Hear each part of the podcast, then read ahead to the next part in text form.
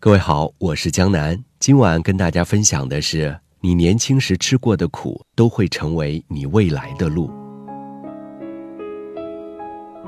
一年前夏天的深夜，收到一封读者的来信，内容大致是：我现在在北京的十字路口，十一点的夜晚，我不知道离开自己的城市是对还是错。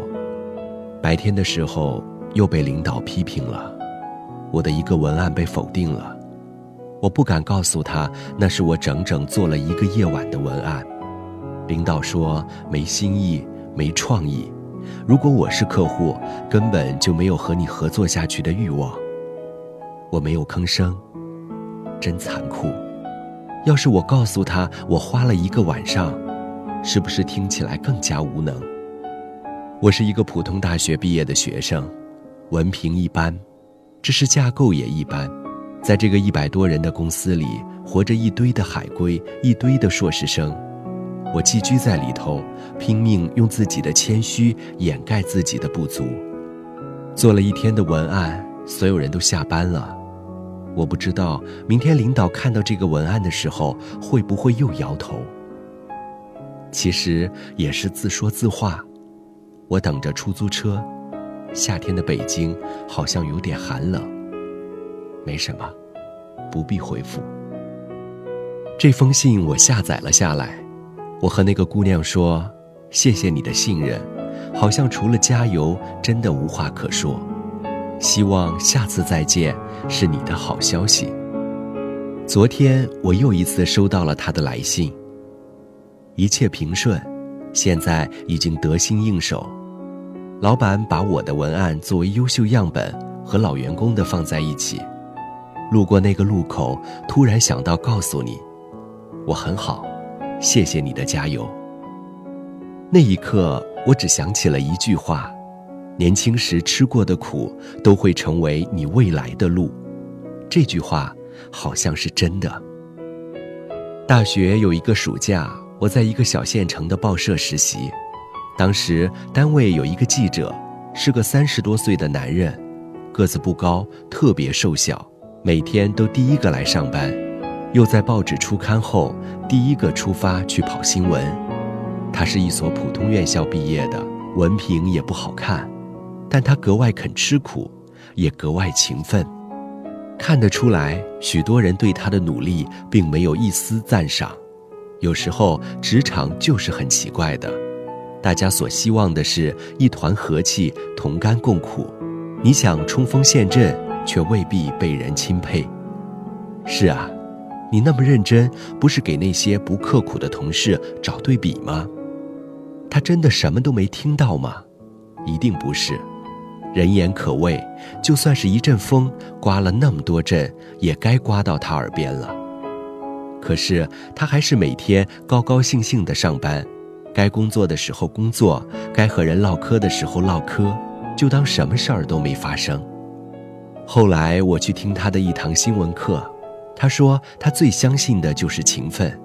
他说他刚进报社的时候写的第一篇新闻就被否定了，而现在他几乎是报社每年爆发新闻量最大的记者之一。凭什么呢？凭的是勤奋，每天不停地跑。不停地写，寒冬酷暑，没有人愿意去跑的新闻，他去；最偏远的地方没人去，他去。大家总是喜欢近在咫尺的稳妥，然而一个人与别人的差距如何拉开，就在于能不能走过别人没走的路，吃过别人没吃的苦，见过别人没见的人。量变到质变，从来不会含糊其辞。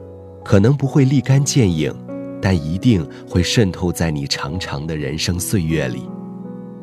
是啊，其实这是多么朴素的道理。成功从来不会一蹴而就，也不会从天而降，它只在你的岁月里慢慢生出花。我毕业后的几年，他成了首席记者，可能是报社最年轻的首席记者之一。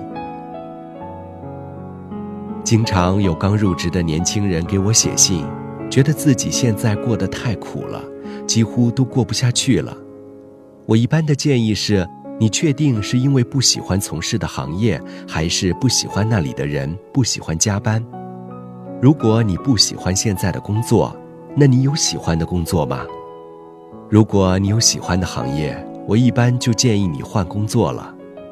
如果你只是对人际关系反感，或者对加班深恶痛绝，那么我会告诉你，走下去就对了。